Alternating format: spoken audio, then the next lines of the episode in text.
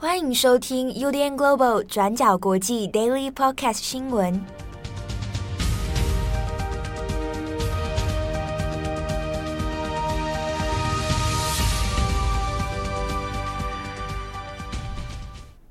Hello，大家好，欢迎收听 UDN Global 转角国际 Daily Podcast 新闻。我是编辑七号，我是编辑佳琪。今天是二零二一年十月八号，星期五。好，那这个明天开始连假，嗯，啊啊，大家，我们刚刚一直在讨论要打什么电动。对对，在我们开录之前，不小心聊电动聊聊太久了。那首先第一条，我们先来看一下日本的新闻哦。昨天晚上。在日本当地时间十月七号呢，晚间日本的时间晚间十点四十分左右，台湾大概是九点。好，那发生了正央位于东京在东边一点的千叶县啊一个地震，那规模有到六点一。好，那这个地震在昨天其实没有引发太多的这个灾害事件哦，有人受伤哦，三十多人有轻重伤，但是呢，基本上不是太不是太严重哦。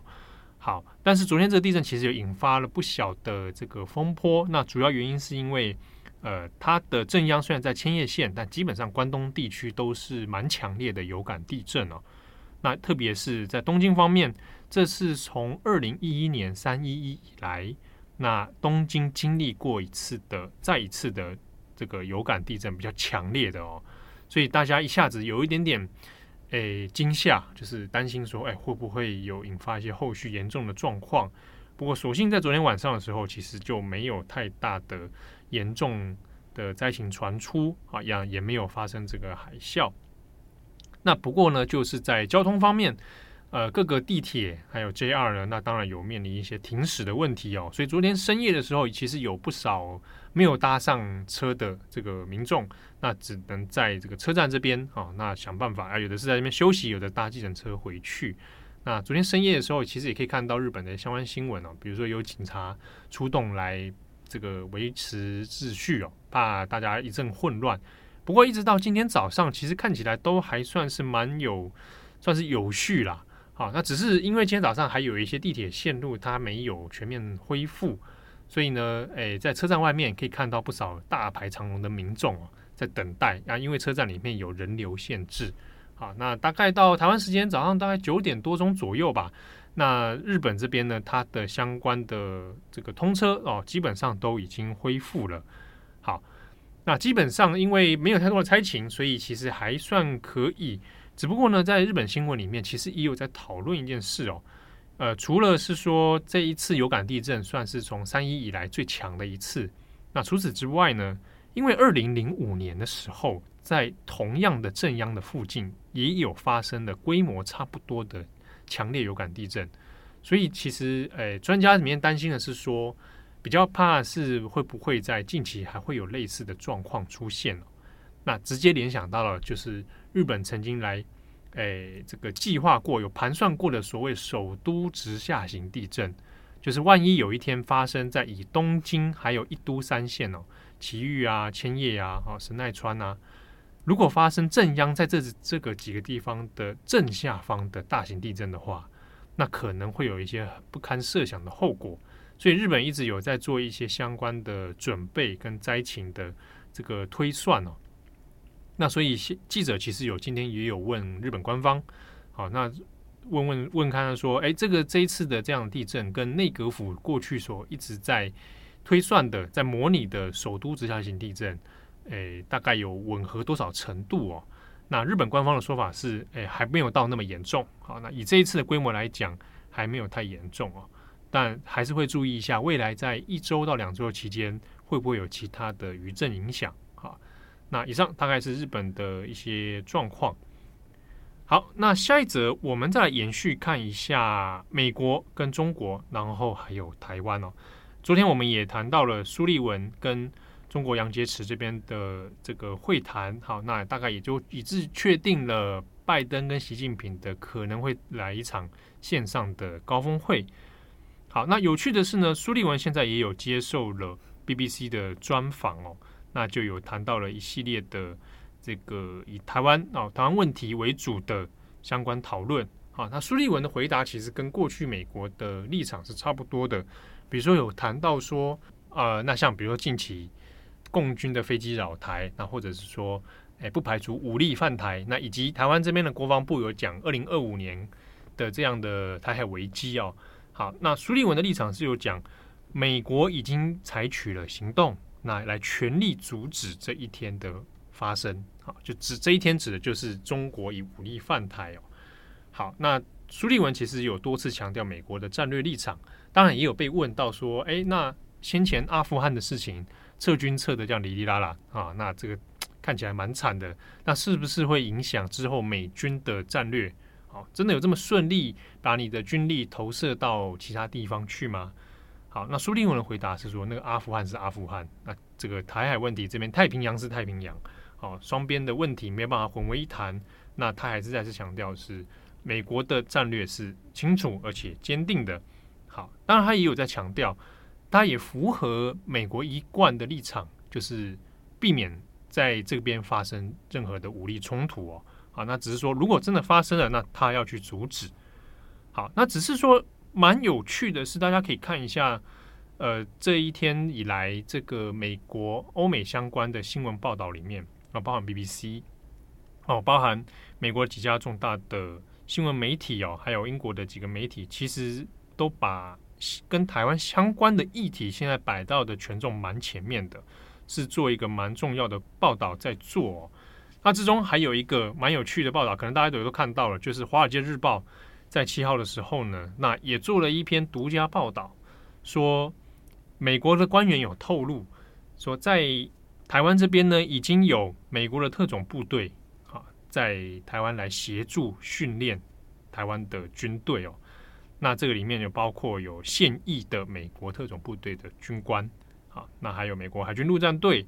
啊，那来协同进行一些相关的军事训练，那时间已经至少有超过一年了。这个是《华尔街日报》做的报道，那出来的时机算是蛮敏感的啊。就是你看，连同其他家美国新闻、欧美的相关新闻哦，那加上近期一连串的，我们昨天也有讲到啊，从蔡英文到这个国防部，然后再到近期中国的一些动作，可以看得出来，大家双方，人家讲各方啊。在这个议题上面的关注程度其实是蛮高的哦。好，那我们讲一下《华尔街日报》这个报道。其实刚开始报道出来之后，虽然写说独家揭秘，说哎台湾已经有美军这件事情，但我第一我当时看到这个报道，第一时间是想，哎，这个不是大家都知道吗？你说天母有很多英文老师，对，神秘的强壮的英文 强壮的英文老师，因为因为。过去其实去年在川普任内的时候就有讲过这个事情啊，就是呃，美国军方当然一一贯是有一点不太公开去谈论了。好，那其实如果假设你有当兵的朋友，当或者当过兵的朋友，或者你身边有人在当兵的话，可能有时候会听过他们讲，诶，有时候军队中会有诶放假中的美国军官出现。比如说我有一个朋友在空军里面服务，他就跟我说了一个故事，就是。呃，曾经看过，大家看过《快打旋风》里面那个那个有个阿雷固，就是美军的一个角色哦，就是金头发，然后很壮的一个美军角色。呃，他曾经在空军里面看过这样的一个人，长得很像的一个一个人。嗯，那他以放假的身份，他是一个正在休假休假中的身份来这里参观，但是大家知道那个是一个训练。他应该是观光客，对，纯观的纯观光嘛。那军队里面，那他就是来协同这边来做一些，比如说顾问指导哦。那这个事情其实台湾大概多少，他其实也很多人也知道了。那美国也知情，中国知不知情？当然，美中国也会知情哈，只是很少说会拿到台面上去特别讲。那只是这次特别是说，因为会有这个西方媒体哦，那特别来揭露。然后有谈到了蛮多细节的啊，比如说中间的一些呃呃现役军官这件事情就比较少见啊。过往大概就是刚刚讲的放假中的，可是以现役的身份来，这个他的意思就有一点不大一样哦。那他的规模当然不是说一整支部队都整支拉过来，而是说他现在大概二十多名的这个军官哦部队来做训练，呃，规模人数当然没有说非常之多，但是他本身这样的行为。就具有了很强的战略象征意义。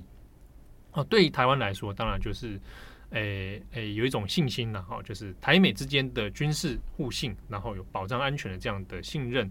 另外，其实也是对外展现是说美军在这边有活动，好，那也有展现了美军的战略立场。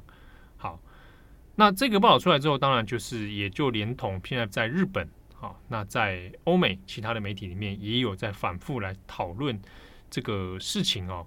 那美方的官员呢，对这一份报道里面倒是没有说特别的跳出来说承认这件事情哦，说看起来是有点心照不宣了，哦。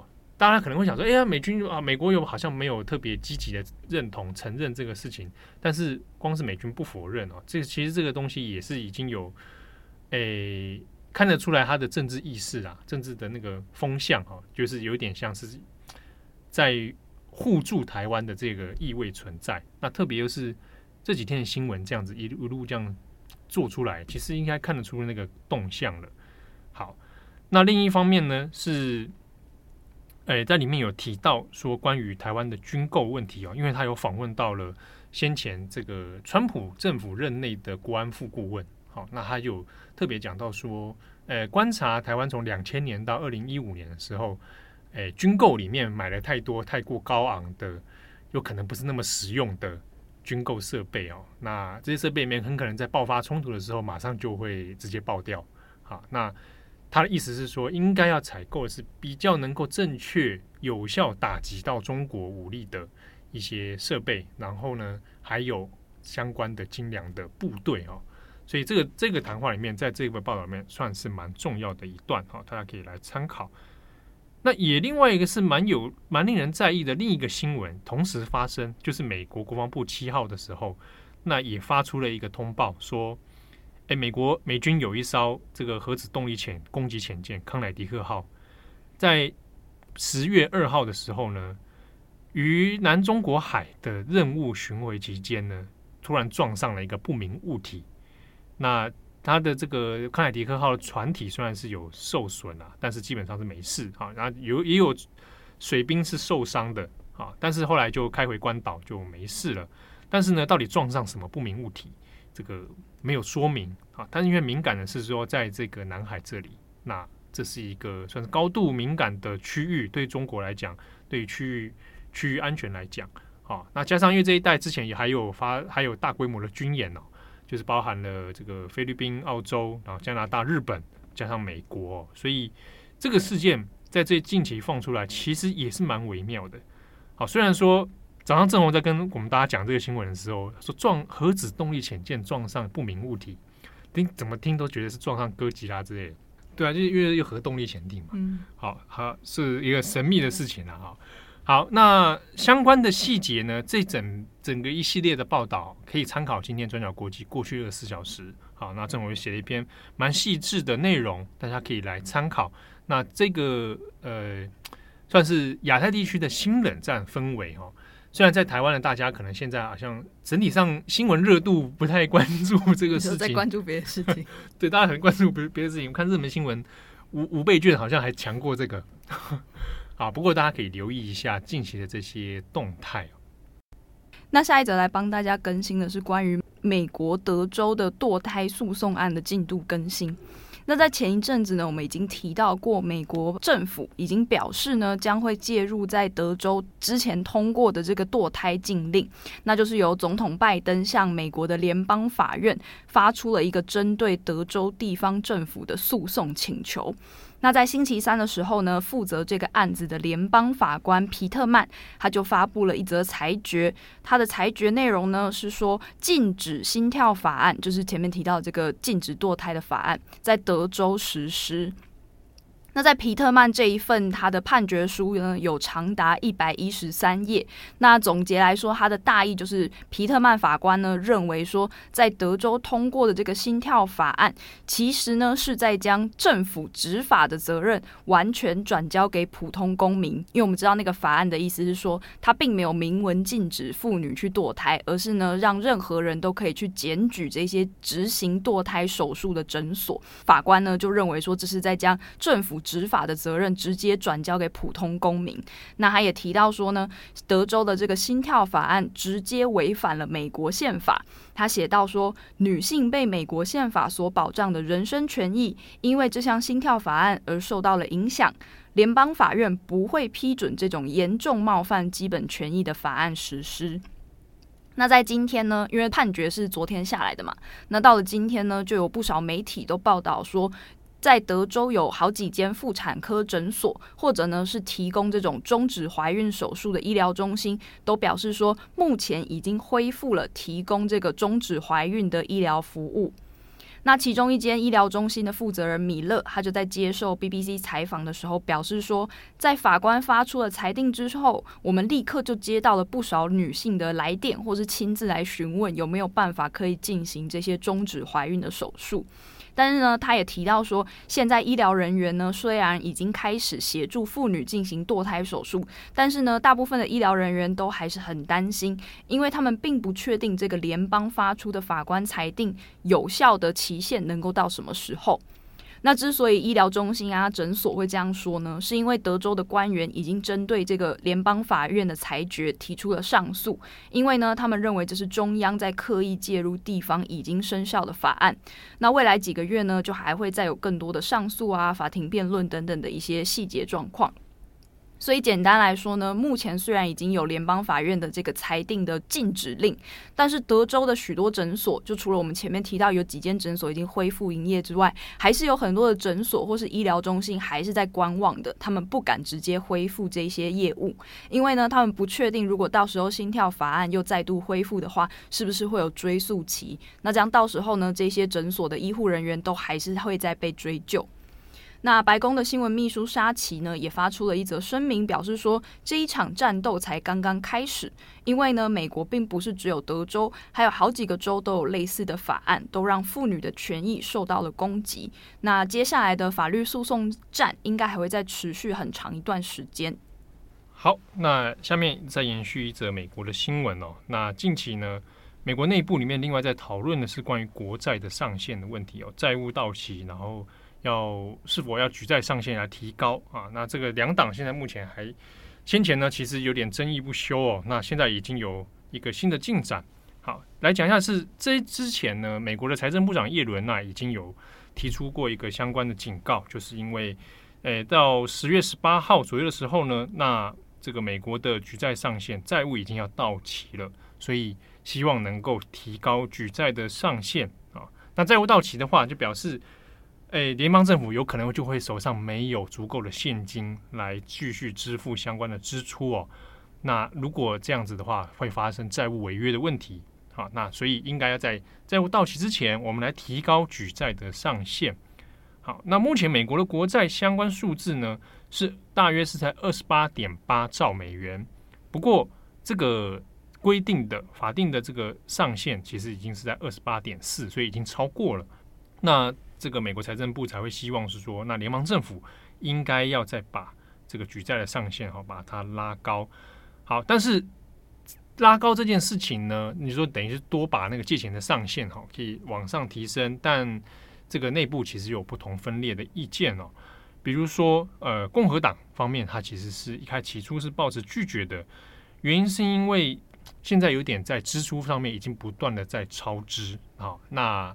这个从尤其是在疫情以来，哈，有很多的福利政策和社福政策，那以及因为因应疫情的超支，所以呢，其实有一点点在失控的这样状态。那如果继续往上举债的话，那不就等于是让国家的相关债务不断的在膨胀吗？好，可是呢，如果你又不再去做举债上限的调整，那债务到期怎么办？完了之后，最后债务到期没有足够的资金使用的话。那你相反的还是会变成面临到，比如说，那接下来社会福利支出没有钱可以用，那接下来在一年多以来，哦，一年多以后，可能这个呃疫情的各种社会社会福利政策啦，哦等等，你的支出就不够用了，那就会连带到影响到你的经济市场，连带到影响你的就业问题，那你的股市都可能会面临到严重的金融危机。好，所以。怎么样把举债上限能够让两党有所共识？那这是先前呢，在美国国内一直不断在讨论的哦。好，那现在民主党当然是希望能够拉高举债上限，那共和党不愿意，那两党要谈。那现在新的进度呢？是现在有露出一线曙光哦，就是好。那现在透露出是共和党可以愿意同意，就是好。那来拉高举债上举债的上限。那现在呢，这共和党的领袖麦康诺哈，Mitch 麦康诺他就他提出的弹书是说，目前先把举债上限可以拉高，然后把期限延后到今年的十二月。好，那先化解一下现在当前可能会面临到的债务到期的问题哦，而且债务到期其实也也时间很赶，十月十八号这样其实很很快就到了。好，那所以延后到十二月的话，好，先救一下眼前的燃眉之急。那只是说到了十二月以后，可能后续还要再做一些协商或投票。那他这个可能要牵动的就是接下来之后美国的其中选举。那民主党、共和党势必会在这个议题上面再做很多的对抗哦。好，那现阶段是目前新的进度，是知道至少目前眼前的难关应该可以先过去。好的，那节目最后简单来聊一下好了，这个最近看到网络上 Dcard 上面也讨论转角国际。对啊，哎，我们进驻 Dcard 有跟大家分享过吗？这个蛮默默的在进驻的。对，好。那但它会自动发文啦，嗯，好，我们好像也不会在上面回这个跑去上面留。我们可以抽卡吗？应该是不行，用转角国际的账号抽卡。好，哎，上面有个有有意思，我想我想来回应一下好了，嗯、不知道还有会不会听这个我们的 daily，但是因为有人在上面常会分享一些考考试的研究呃心得啊，对啊，啊这其实对，这其实是一篇考试心得啦，就是有一个人他考上了某。呃，某某传播所，某传播所，然后就分享了他的读书心得，其中就有提到说他每天必听转角国际。这个这个很有趣，因为前几年也有一些偶尔会有一些听友来私讯，然后我前几年才知道说有很多人考国考要听看转角的文章。哦，真的、哦，国考也会哦。对对，他们说传播所一定会考时事。嗯，然后有些国考我也在那时候，哎，国考会考这会这个哦，考试，就他们会看看我们的文章来练笔什么之类的。嗯、然后我觉得哎，蛮有趣的哦。那以后是不是来出个那种什么？秘秘籍、考题攻略还是什么之类的申论题攻略？你不觉得每天早上在写新闻的，真的就是每天在写申论题，就一直辩论到底哪一边才是对的？对不对？开书考的申论题、啊。对。好，那之中有一个留言蛮有趣的，他我我想回应他一下。他说他是他署名，他那个是写是辅仁大学啊，嗯，啊，那就是我的父母校。他就说，哎、欸，考他是应该是在问说，考研传播所是不是必须选新闻学？嗯，那本身没有要以新闻系为志愿，好，那之类的，好，那这这个问题，我想延伸的是说，因为其实我们过去碰过不少读者会好奇，哎，进这个产业是不是一定要新闻系？不用啊，哎，对，其实不用，完全不用，完全不用，哈，就是当然，大家可能更在意的是你的兴趣专长，好，会是什么，所以未必真的需要，但是有兴趣其实可以去上。